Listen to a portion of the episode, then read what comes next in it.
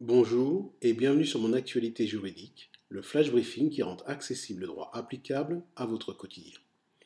Aujourd'hui, notre flash Covid-19 concerne les salariés des particuliers et nous considérons l'ordonnance numéro 2020-346 du 27 mars 2020 portant mesures d'urgence en matière d'activité partielle. Dans le contexte de lutte contre l'épidémie du Covid-19 et au terme de l'article 7 de l'ordonnance précitée, les salariés des particuliers, c'est-à-dire les employés au domicile du particulier pour l'ensemble des services à la personne, ainsi que les assistantes maternelles, peuvent bénéficier de l'activité partielle. Pour bénéficier de ce dispositif, le particulier employeur doit faire établir par son salarié une attestation sur l'honneur certifiant que les heures prévues n'ont pas été effectuées. Le particulier employeur conservera l'attestation qu'il devra remettre à l'administration en cas de contrôle. Mais alors, comment se déroule la procédure? Eh bien, il faut différencier les heures effectivement accomplies par le salarié de celles qui ne le sont pas. Ainsi, les heures effectivement accomplies au début du mois de mars seront déclarées comme habituellement sur le site cesu.ursaf.fr ou pageemploi.ursaf.fr. Toutefois, le salaire net mensuel sera diminué proportionnellement à l'activité réduite.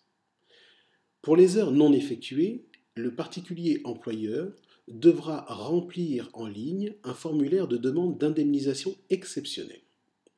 Une fois ce formulaire complété, le CESU ou page emploi lui communiquera le montant de salaire qu'il devra verser à l'employé montant qui correspondra à 80% du salaire net prévu au contrat de travail ou du salaire minimum dans la limite de 4,5 SMIC brut de l'heure. Notez que le particulier employeur doit verser cette somme à l'employé avant d'être remboursé par l'administration, et ce, même s'il a délégué le versement des salaires de son employé au CESU ou page emploi, en adhérant au service, au service CESU ou page emploi plus. L'indemnisation versée par l'administration au particulier n'est pas soumise à cotisation sociale. Elle n'est pas éligible au crédit d'impôt service à la personne ou garde d'enfants.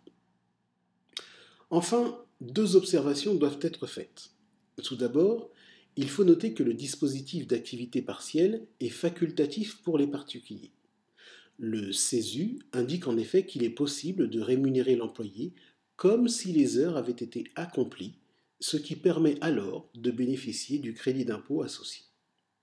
Ensuite, il est également à noter que le particulier employeur qui demande à bénéficier de l'activité partielle peut verser 100% du salaire à son employé, même s'il n'est remboursé qu'à hauteur de 80%.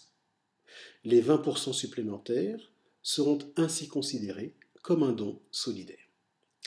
Voilà, c'est tout pour aujourd'hui. Je vous remercie pour votre écoute.